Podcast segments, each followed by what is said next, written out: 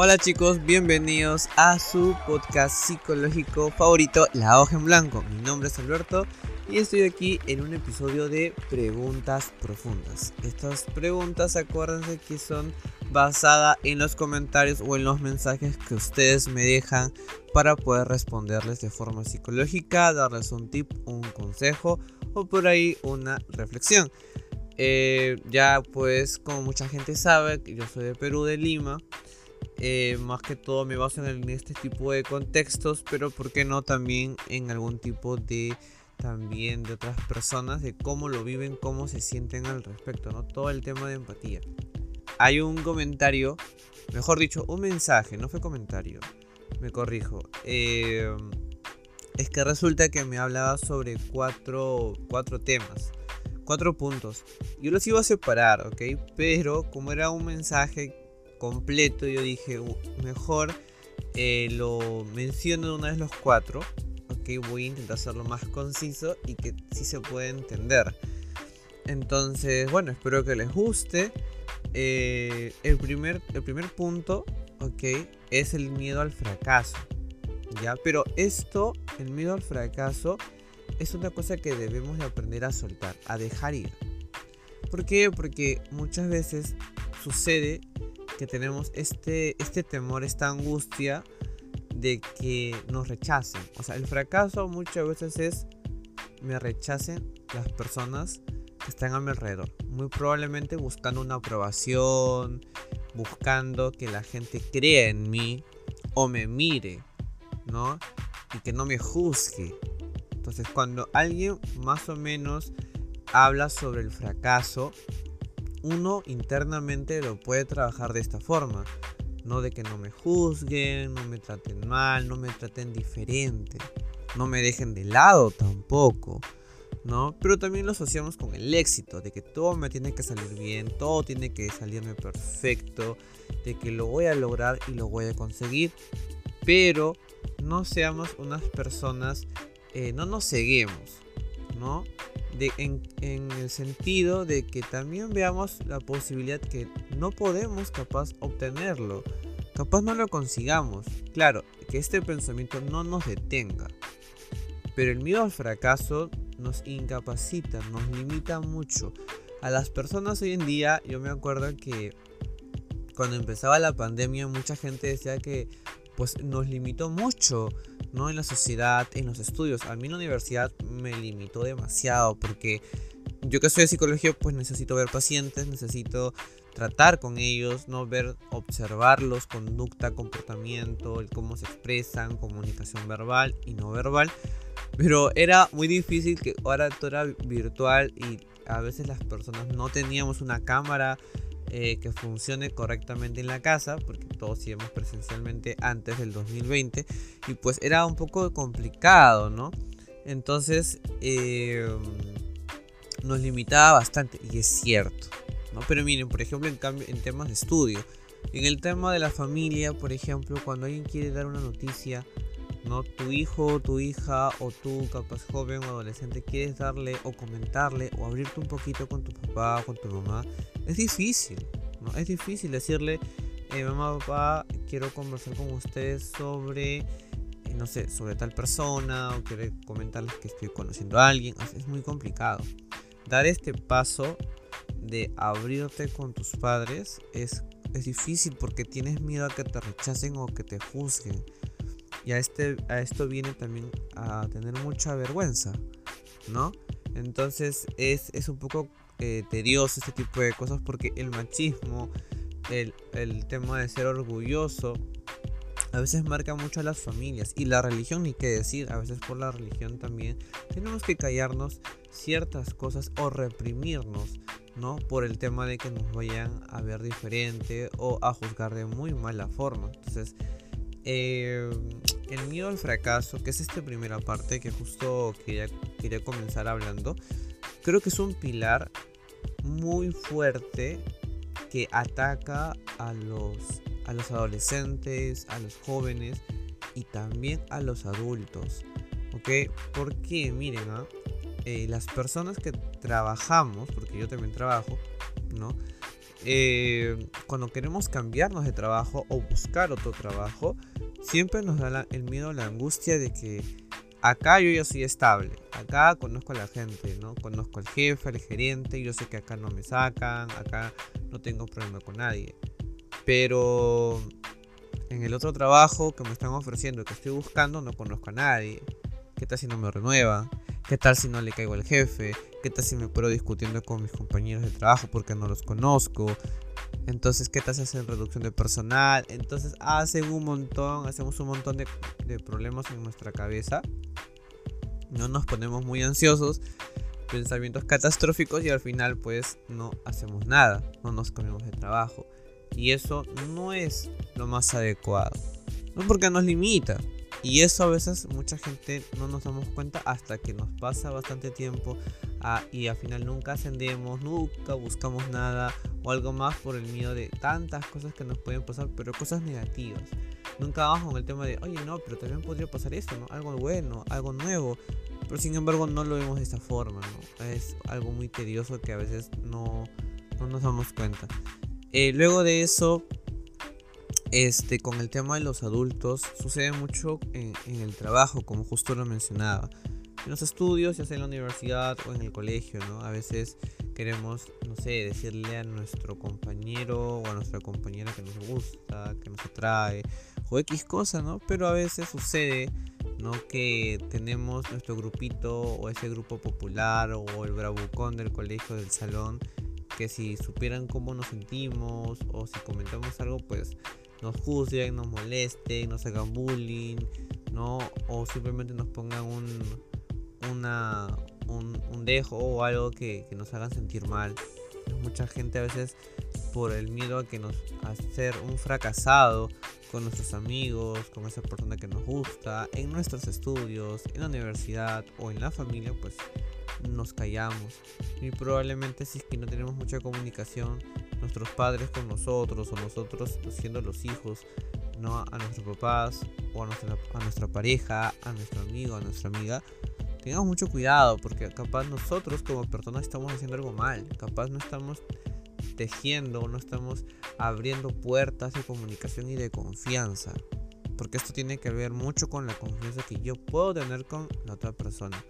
Bien, esta es la primera parte, creo yo, de decir, eh, ok, esta es la primera cosa que yo tengo que aprender a dejar ir, a soltar, a dejar de desconfiar, a tener este, este estigma de decir, no, yo tengo mucho miedo a fracasar, a no ser nadie en la vida.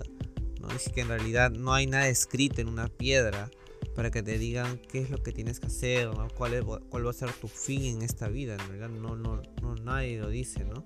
Entonces tengamos en cuenta esto. Eh, que debemos aprender a dejar ir, ¿no? a soltar. Lo segundo es el dudar de ti mismo. Y cuando yo escuché dudar de ti mismo, se me vienen muchas anécdotas del colegio. O muchas, muchas, muchas. Yo me considero una persona muy insegura eh, cuando era en el colegio. Cuando era en el colegio, yo me acuerdo que en secundaria, pues yo paraba muy calladito. Muy calladito, me molestaba, yo no decía nada eh, cuando alguien me preguntaba algo, yo lo hablaba con una voz muy bajita, muy calladita. No tenía muchos amigos, por no decir que solo tenía dos de los treinta y tantos que éramos, o uno nomás simplemente. Pero sentía que ahí nomás tenía que estar. No podía moverme, no tenía necesidad o de salir o que alguien me vea, no podía. No porque yo era una persona que dudaba mucho de mí mismo, este, tenía muchas inseguridades es que me, cómo me vieran, si es que me conocieran, capaz me rechazaran. Y ahí viene el tema, miren, la primera parte del tema del fracaso, ¿no? De que me juzguen, de que mi profesora capaz me vea muy diferente a, a, los demás de mis compañeros, o cuando era educación física. Lo que pasa es que esto también mucho va con nuestra apariencia. El dudar de nosotros mismos no solamente es un tema psíquico, o sea, no solamente es un tema mental, sino también físico si yo no me acepto físicamente, pues obviamente que lo de arriba va a hacer todo su trabajo y va a hacer lo que quiere. O sea, ¿quién va a hacer lo que quiere? Nuestra mente. Va a comenzar a jugarnos muy feo. O sea, va a comenzar a, lanzarnos y a lanzarnos y a lanzarnos ideas, pensamientos pésimos de nosotros mismos, tanto así que nos va a afectar mucho. Entonces tengamos mucho en cuenta cuando una persona si nosotros sabemos que dudamos mucho, ¿ok? Este, siempre consideremos la posibilidad de, ok, estoy dudando demasiado de mí, de mí mismo, tengo que tener estos pensamientos, tengo que recordar ya en qué soy bueno, o sea, cuáles son mis habilidades, cuáles son mis fortalezas, ¿no? cuál es mi especialidad, porque nosotros las personas, solo nosotros mismos sabemos en qué cosas somos buenos. Así nomás y sencillamente, nosotros sabemos en qué cosas somos buenos.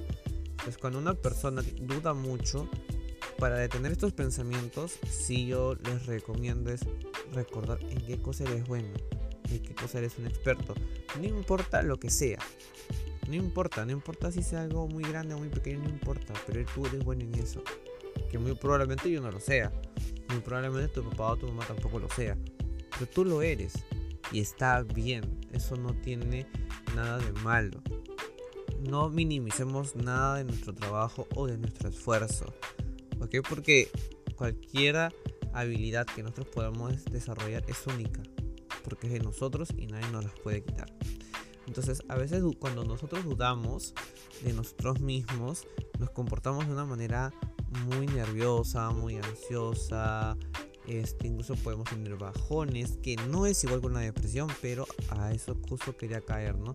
Cuando uno duda de nosotros mismos e incluso llegamos a decir esta pregunta existencial de quiénes somos, ¿no? ¿Por qué existo?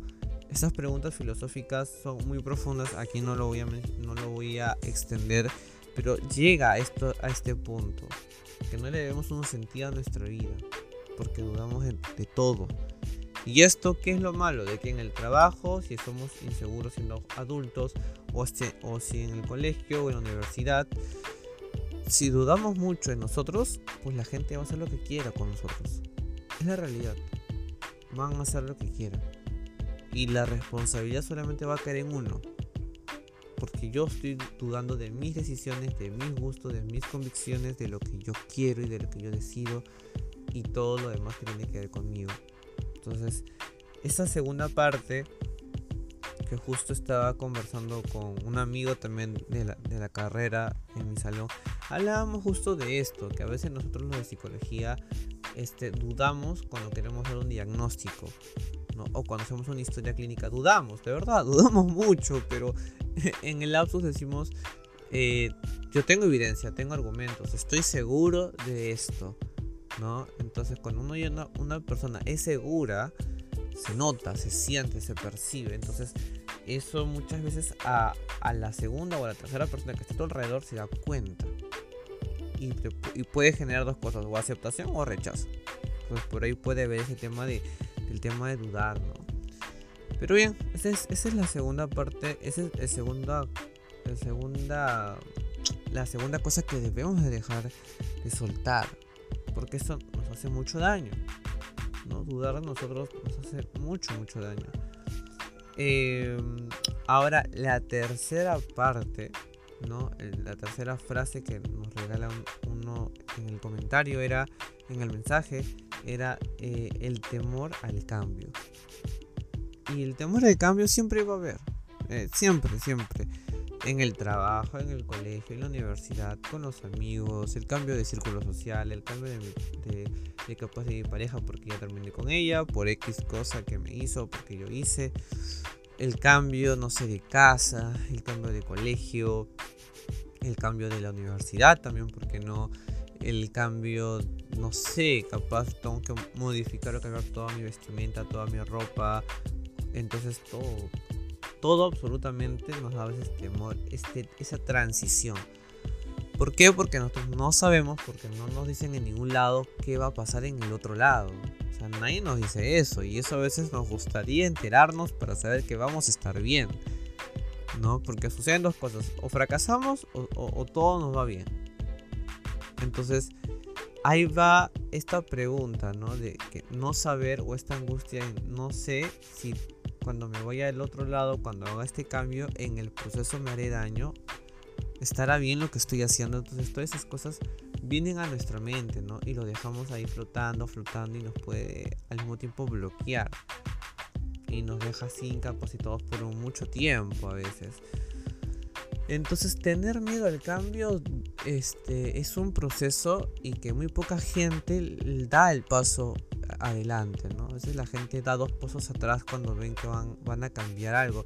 Nunca han escuchado este esta frase de yo no quiero que cambie nada, yo quiero que siga así tal cual mi relación, yo quiero que siga así mi relación contigo, mi amistad contigo, este, las cosas en el colegio, quiero que todo sea igual. Pero no es así porque el mundo va cambiando, va pasando el tiempo y las cosas siguen avanzando.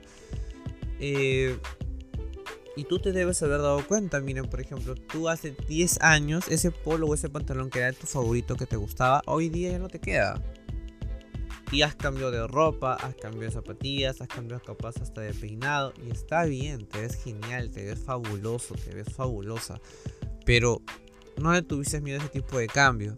Esos cambios chiquitos ayudan mucho porque nos van a acostumbrar a perder este miedo, esta angustia, este temor al cambio.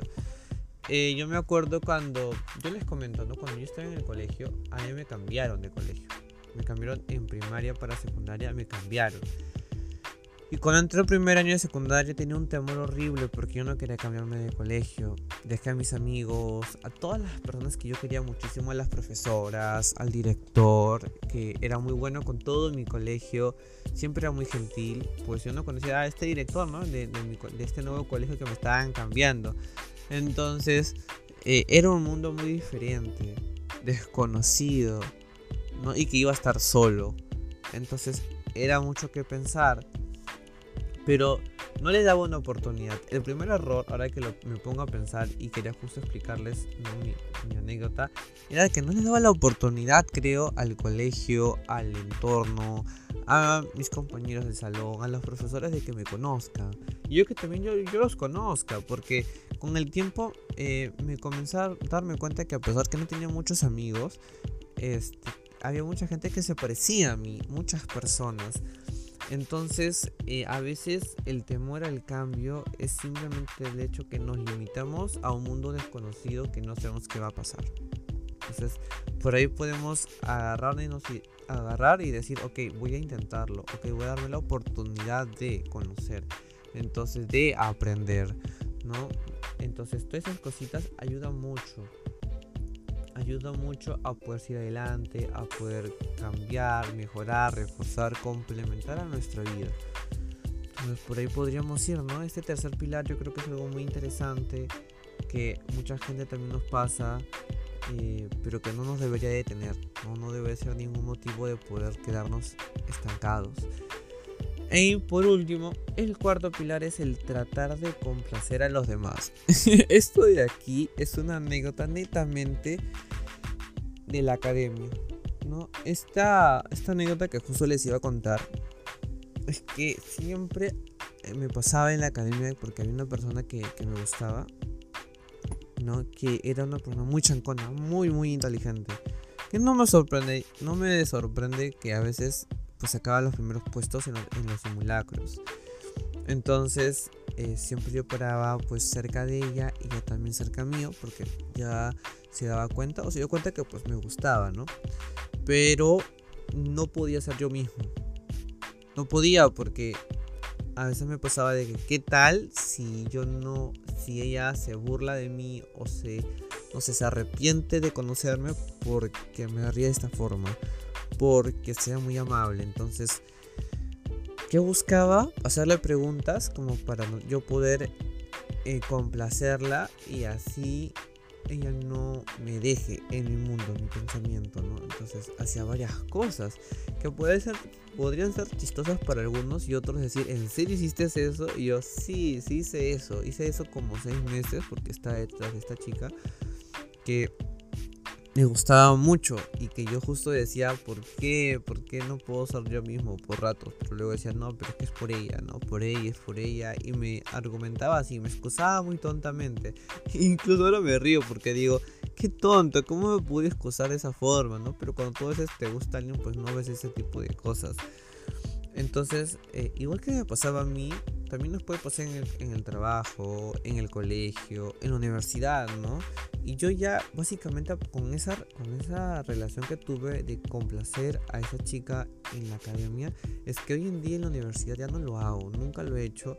y tampoco en el trabajo, porque si bien es cierto tu jefe te puede decir muchas cosas, uno tiene que tener una convicción muy, muy, muy segura. Yo soy así y por lo tanto yo puedo aportar en esto y dar este tiempo. Entonces básicamente cuando uno habla de complacer a los demás hay que tener mucho en cuenta esto porque capaz yo estoy buscando algo en esa persona que yo no tengo. Y entonces yo también quiero obtenerlo de una forma u otra. Entonces tengamos mucho en cuenta y mucho cuidado con eso, ¿no? Eh, estos, cuatro, estos cuatro pilares, estas, cuatro partes que justo hemos estado hablando, que es el miedo al fracaso, el dudar de ti mismo, el temor al cambio, el tratar de complacer a los demás, en nuestra vida cotidiana a veces podemos tener dos, tres de estas cuatro o hasta los cuatro mismos. Pero debemos aprender que en el proceso tenemos poco a poco que enfrentar, lidiar con esto. ¿no? Y pedir un consejo o pedir ayuda o cómo yo poder gestionar esto, controlarlo de cierta forma y hacer que esto se vuelva en un hábito sano. Porque en realidad todas estas cosas es un autosabotaje y, esta gente, y las personas que les pasa no se dan cuenta. Eh, para mí esta, este comentario me gustó. Este comentario, siempre digo que es comentario, pero no ha sido un mensaje. Me han mandado un mensaje interno. Este me llamó mucho la atención y me gustó bastante. Y es por este mes que es octubre, es un mes de mucha reflexión, mucho cambio. Eh, porque ya se acerca fin de año, pues, ¿no? Y a veces uno analiza todas las cosas que ha hecho durante todo este año 2022, ¿no? Entonces, eh, analicemos todas estas cosas, ¿no? Cómo poder nosotros identificar si es que tengo alguno de estos cuatro pilares, qué podría yo hacer, ¿no? ¿Qué armas debería tomar? Entonces nada chicos, espero que les guste este, este episodio. Esto se va supuestamente a estrenar el viernes. Ojalá y se estrene el viernes. Así que nada, cuídense mucho, un fuerte abrazo y ya estamos conversando para pasar otro día, otro momento distinto solamente aquí con tu página, tu podcast psicológico favorito, La Hoja en Blanco. No se olviden de que tenemos varios episodios que también lo pueden compartir con sus amigos, con su pareja, con su familia. Compártanlo para que así más gente pueda pues empaparse y por qué no psicoeducarse con su mente que también es importante su salud mental importa a nosotros nos importa ok. Cuídense mucho y ya estamos conversando. Nos vemos. Chao chao